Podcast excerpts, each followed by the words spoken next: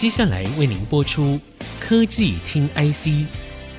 本节目由 DigiTimes 电子时报与 IC 之音联合制播。科技听 IC，掌握科技大小事，满足每一个求新、求知、求快的好奇心。这里是 IC 之音竹科广播 FM 九七点五，欢迎收听科技听 IC，我是节目主持人李立达。这个周末啊，我跟家人正在整理家里，整理出一堆之前废弃不用的手机充电线以及充电器。其实仔细看一下哦，这些线材都不能够通用，因为它们接口都不一样，有的是用 USB 啦，有的是用圆形的接口，甚至像是我现在用的 iPhone 啊，是用 Lightning 这样的接口。那我家人用的是 Android 手机，手机的接口呢是 Type C。其实对于品牌厂来说，在你买手机的时候，提供充电线与充电器，看起来是非常体贴消费者的做法，但是对于环境来说，却造成很大的负担。根据联合国在二零二零年的统计啊，二零一九年全球的电子垃圾量高达了五千三百六十公吨，其中有一半是属于个人的电子用品。欧盟呢注意到这个问题，去年呢他就提议要修改法规，要求电子产品都采用统一的 Type C 的接口。中国工信部也表态将要跟进这样的国家标准，采用 Type C。欧洲议会呢在最近六月七号已经通过了相关的规定，要求电子产品都采用 Type C 的接口方式。这样会带来什么样的变化呢？我们今天特别邀请到《地区碳电子时报》的编辑，也是科技听 IC 我们这个节目的企划张新明，以及《电子时报》的记者刘宪杰一起来到现场，跟我们聊聊这个话题。新明、宪杰跟大家打声招呼吧。大家好，我是《DigiTimes》的编辑新明。大家好，我是《DigiTimes》记者宪杰。好，新明哦，我们先来请教您，因为您比较关注在外电方面的新闻，请问一下，最近欧盟跟中国大陆都陆续宣布要针对充电接口的新规定，这样的规定跟实施的细则为何呢？OK，谢谢丽达。那在介绍相关的规定跟时间前呢，呃，我先花点时间来讲解一下 Type C 到底是怎么回事。那 Type C 的规范是在二零一四年的八月发布，那大家请注意，我接下来要讲的 Type C 代表的是外接插孔的统一界面，它不是传输规定。那 Type C 基本上是走 USB 三点一 Generation One 的传输速度，也就是每秒五 G bits 以上。但是呢，问题来了，其实，在 Type C 的早期阶段，大部分还是走 USB 二点零的传输规格。那这个问题在早期使用 Type C 的 Android 装置上是比较麻烦的。现在大家可能要理解到，就是说，从第一代的 Type C 出来之后，它其实涵盖了包含 USB 三点一、USB 三点二，现在最新的甚至还有 USB 四。那大家一定要记得，这些都是 Type C 涵盖的范围。而且我一开始就说了，Type C 只是一个统一界面。那除了数据传输以外呢，Type C 还有影音协定、电力传送的功能。所以消费者大家在购买时候，一定要认清楚。手上的 Type C 到底是具备哪些规格？那以我自己的消费经验呢，便宜的 Type C 线通常只具备了电力传输的功能，那没有数据传输的能力，所以它价格上可以压得很低。那这个就是为什么苹果在行动装置上不是很喜欢跟随 USB 协定的原因，因为它真的太混乱了。如果听众朋友手上是使用 OPPO 手机的话，OPPO 还有自己专属的超级快充，那这个又是 OPPO 自己的一个充电规格。那目前，呃，有统一充电规格的市场是欧盟。那他们要求所有的行动装置，包含手机、平板、相机等等，必须在二零二四年秋季前统一使用 Type C 界面。那中国则是在今年大概一月的时候，他们有表态，希望能够统一充电接口，但没有明确的时间表。那比较有趣的是，根据最新的外电报道，美国的参议院。也有议员就是深受欧盟的建议启发，也在倡议，就是说，是不是美国市场也可以来统一充电接口？但是呢，大家知道，美国很少透过公权力来影响市场机制。不过呢，要呃，若是在国会形成一个广泛的共识的话，对苹果也是压力。那最后也是要让听众了解一下，美国、欧洲、中国分别是苹果前三大市场，那占比高达百分之三十五。所以这三个市场若真的形成一个统一充电接口的法链的话，那对苹果来说的话，他们不遵守其实也难啊。嗯，所以我们刚才七明给我们介绍了一下 Type C，其实它就是一个接口的标准。那背后呢，接的是 USB 三点零或 USB 四点零。那现在的话呢，包括了像中国大陆啊，还有欧盟就已经准备要立法推动，像欧洲更快啊，欧盟更快，他们已经通过这个法令。那像美国，他们也打算要接下来要这样做。那我想请教一下宪杰，你有跑手机部分，请问一下，对消费电子，尤其像手机厂，会有什么样的影响呢？嗯，其实使用 Type C 的话，对于消费电子厂，嗯，多数来讲，应该大家还是觉得算是乐观其成。你只要本身你在手机设计的时候准备好这个技术，那嗯。你就有办法说更直接的，就是像我们现在看到很多卖手机的品牌，其实他们卖手机之后，他们不再附赠充电线这件事情。那如果未来都用 Type C 的话，等于说你一条充电线，你自然就可以给所有的未来你的手机产品使用。那对于手机品牌来讲，它就少了一个它自己附赠充电线的成本，同时它也可以达到它。可能企业要达到节能减碳的这一个标准的一个效果，那整体来说，我觉得是好的，因为这件事情其实消费者也会觉得比较方便，就是所有的电子产品都是用 Type C 接口的话，那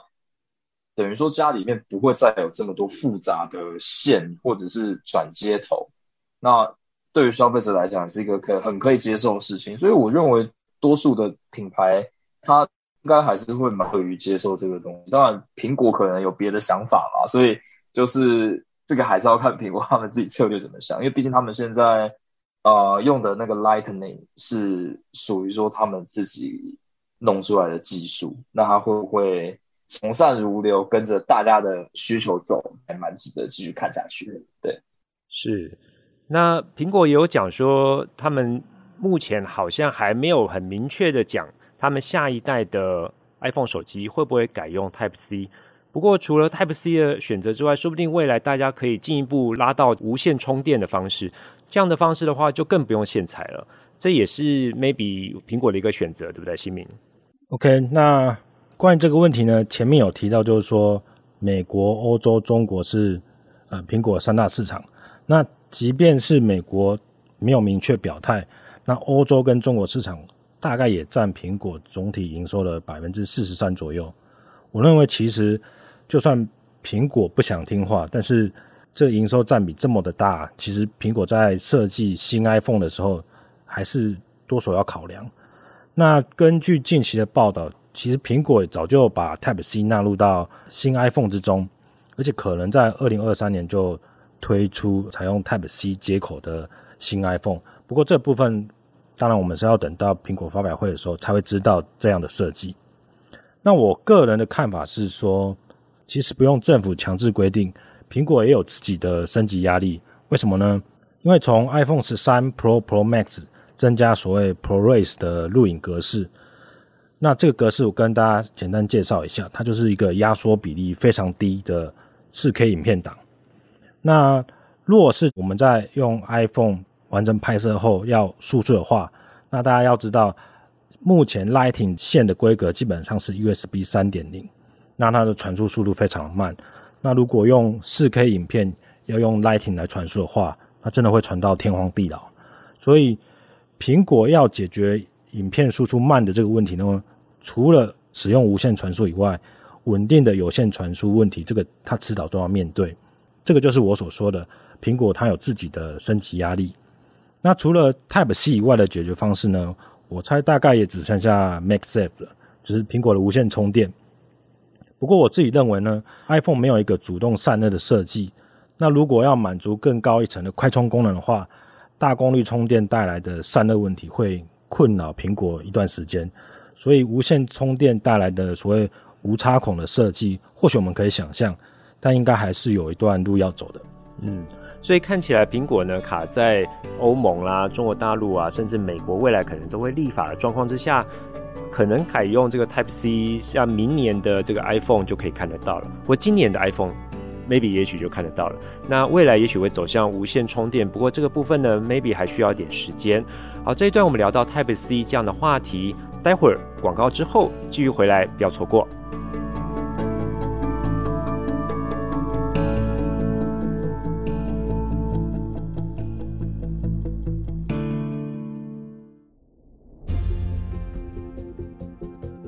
欢迎各位听众朋友再度回到科技听 IC，我是节目主持人李立达。我们的节目除了在 IC 之音官网 AOD 可以听到之外，大家也可以上 Spotify、Apple Podcast、Google Podcast 搜寻科技听 IC。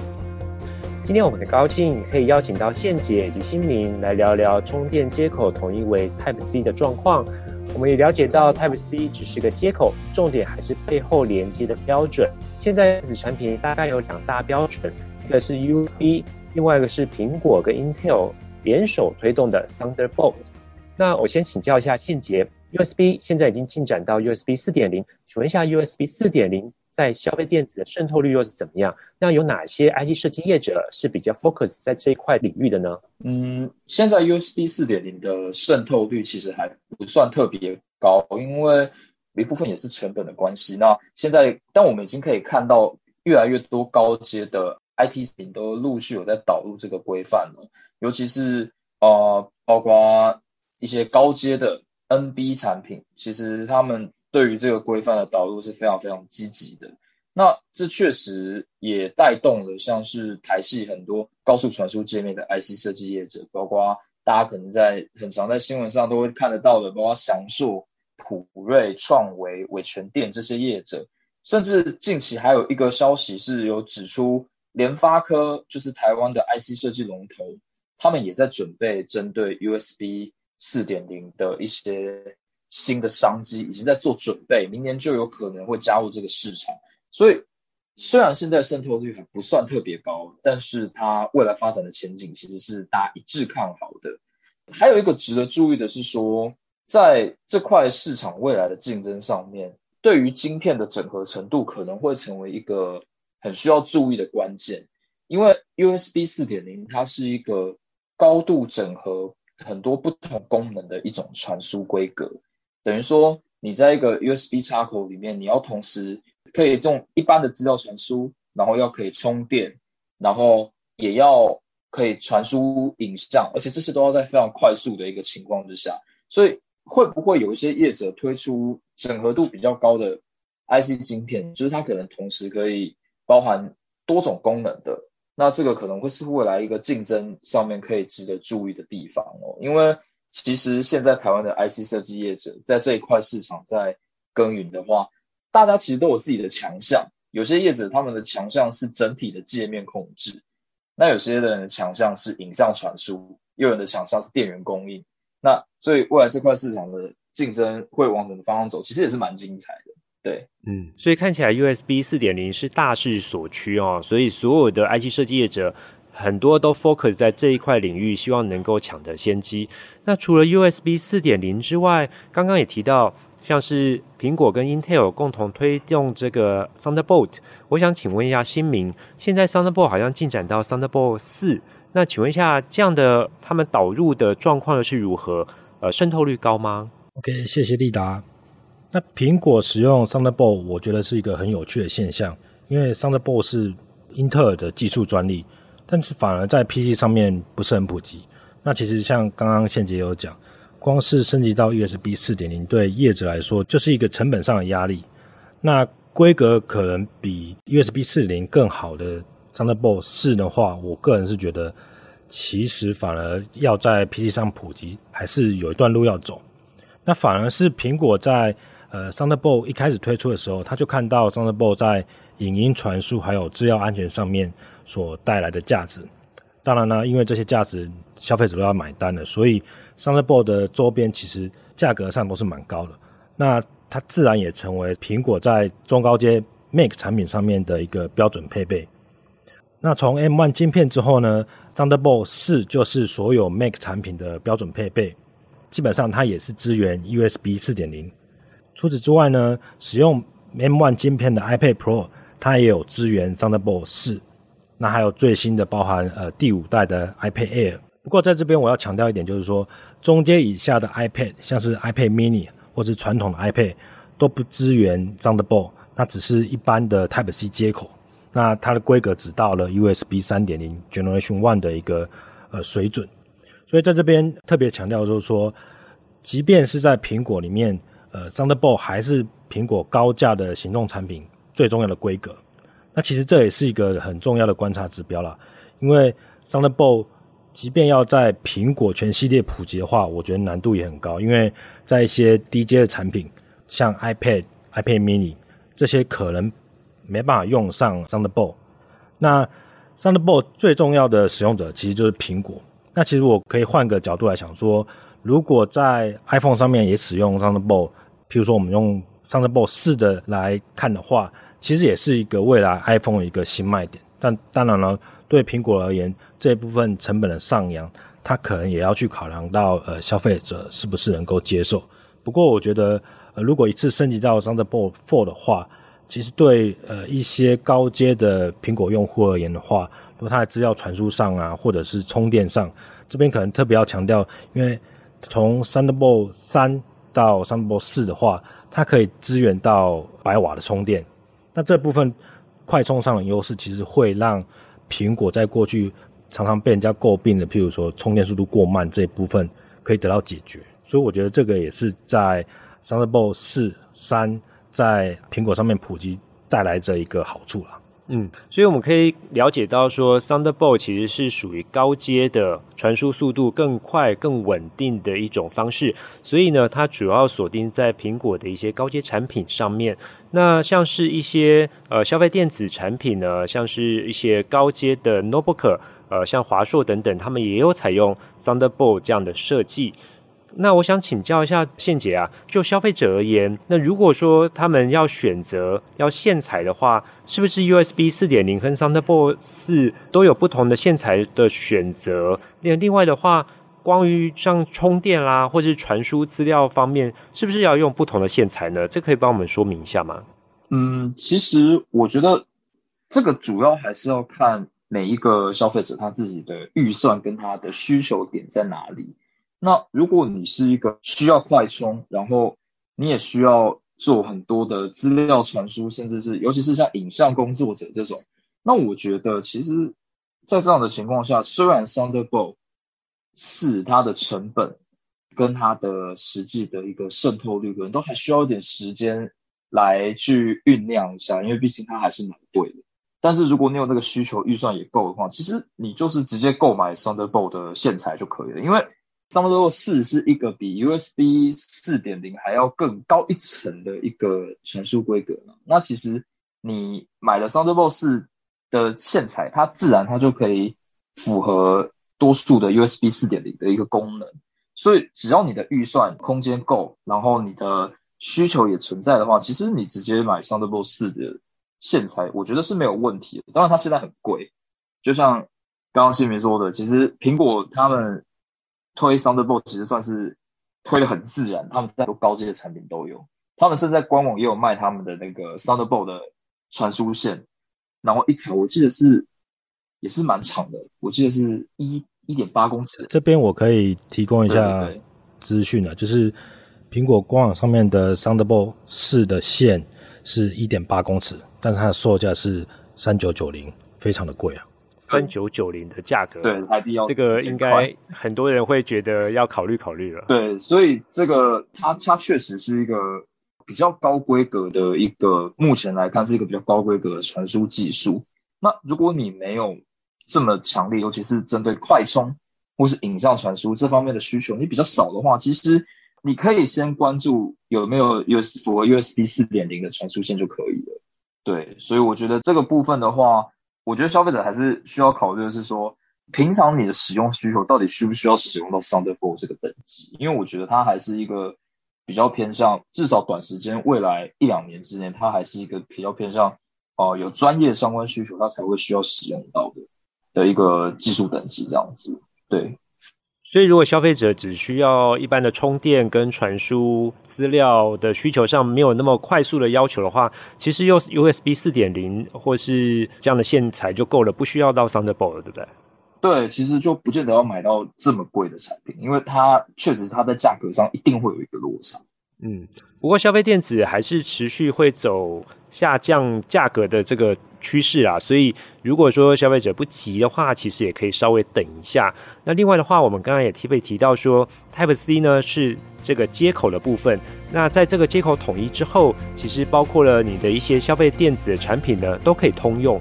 至于线材的部分呢，就是它背后接的标准的部分的话，你可能要考虑一下你所的需求跟你所需要花的费用多少而定了。好的，今天我们很高兴呢，可以邀请到新明以及宪杰来这里跟我们一起讨论。我是李立达，我是张新明，我是刘宪杰。下周同一时间我们再会。本节目由 DigiTimes 电子时报与 IC 之音联合制播。